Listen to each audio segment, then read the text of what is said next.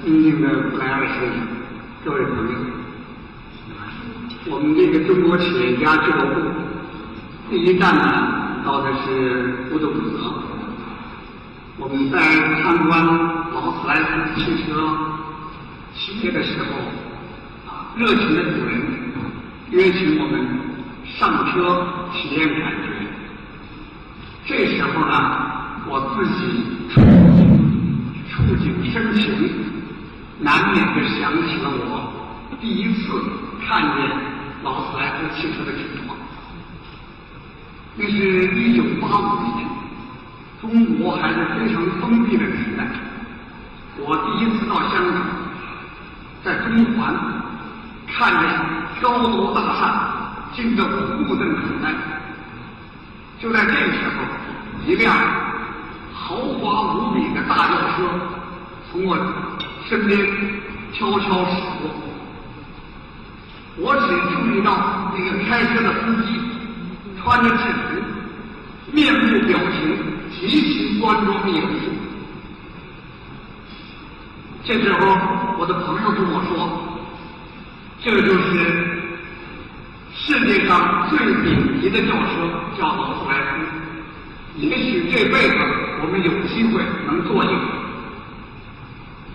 我当时只有苦笑，因为我在琢磨，那个司机的工资是比我高十倍还是二十倍？实际上大概是二十倍，因为我当时的工资是人民币二百，那个司机的工资。后来我知道，这种类型的司机的工资大概是在四千元。我当时急着的是，我到香港接受访问，主人管我三天的饭和这个住的地方，当天晚上我要到哪里去，住的地方是我的主要问题。这就是我我们当时创业的时候的经济状况。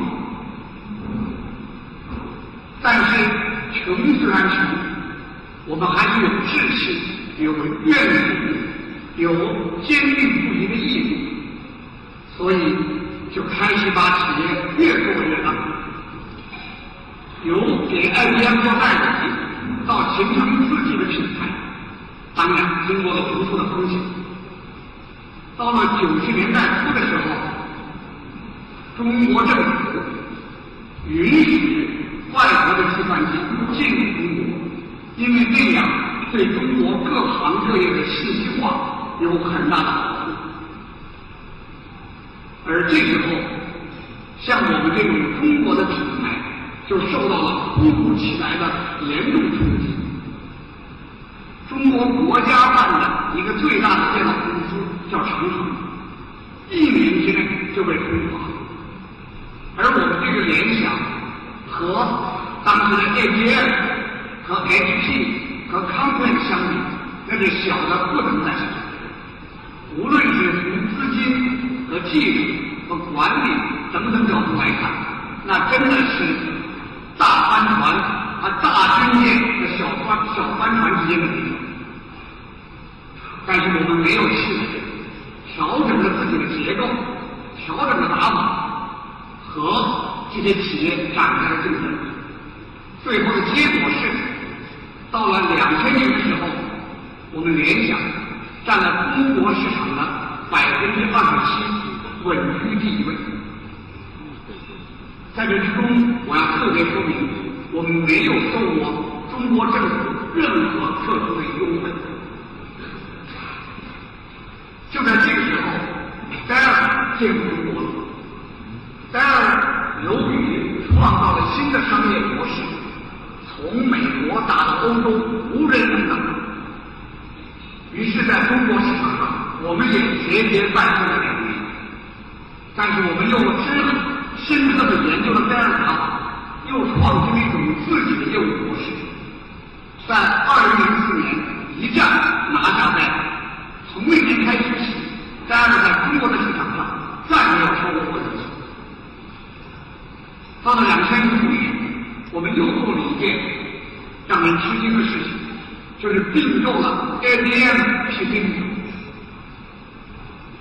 所有的中国朋友都为我们叫好，叫好的是我们的勇气，说你们敢做这样的事，就是死了也值了。但没有人相信我们会成功。当然，最后的结果是经过了千难万险。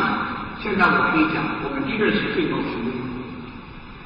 并购之前，我们在我们这个公司的营业额是二十九亿美元，而二零一一年，就是去年，我们的营业额是二百九十六亿美元，被评为了世界五百强的第三百七十位。并购前，我们占世界市场份额是百分之二十八，现在是百分之十四点七，排在第二位。第一位的惠普 HP 是百分之十四点九。